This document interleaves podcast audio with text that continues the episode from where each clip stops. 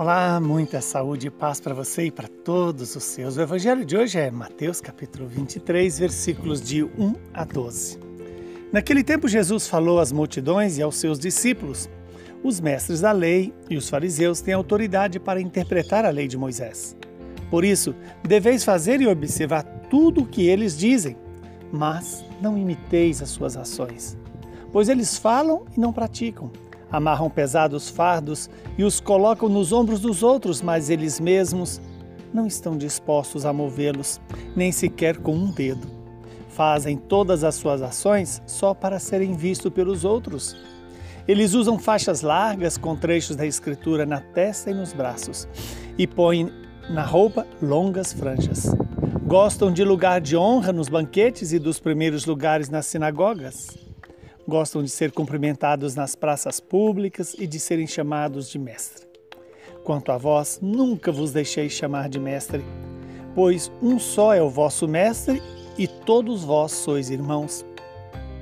Na terra não chameis a ninguém de pai, pois um só é o vosso pai, aquele que está nos céus. Não deixeis que vos chamem de guias, pois um só é o vosso guia, Cristo. Pelo contrário, o maior dentre vós deve ser aquele que vos serve. Quem se exaltar será humilhado, e quem se humilhar será exaltado. Palavra da salvação, glória a vós, Senhor. Que essa palavra perdoe os nossos pecados, nos conceda a graça da obediência a Deus. Jesus nos alerta sobre a contradição entre aqueles que têm autoridade e as suas vidas. Jesus nos chama a obedecer, a, a acompanhar a interpretação da lei mosaica é, pelos mestres da lei, mas a não imitarmos as suas atitudes. E aí vem uma pergunta para mim e para você. Nós que temos autoridade, seja de pai, de mãe, de, de professor, de padre, de bispo, a nossa autoridade está sendo confirmada pelo nosso estilo de vida? A minha vida confirma aquilo que o Senhor me concedeu, que é a graça de ensinar, de testemunhar o próprio, o próprio ensinamento de Deus.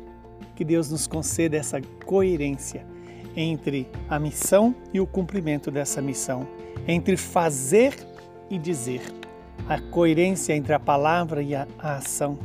Que o Espírito Santo nos ilumine e nos dê a graça disso, de, de ser e fazer aquilo que agrada ao Senhor quando Jesus chama atenção às pessoas que fazem as coisas não pela, pelo bem de fazer o bem, mas sim pela vaidade de ser reconhecido, de ser às vezes bajulado ou ser é, aplaudido. A missão nossa não é essa.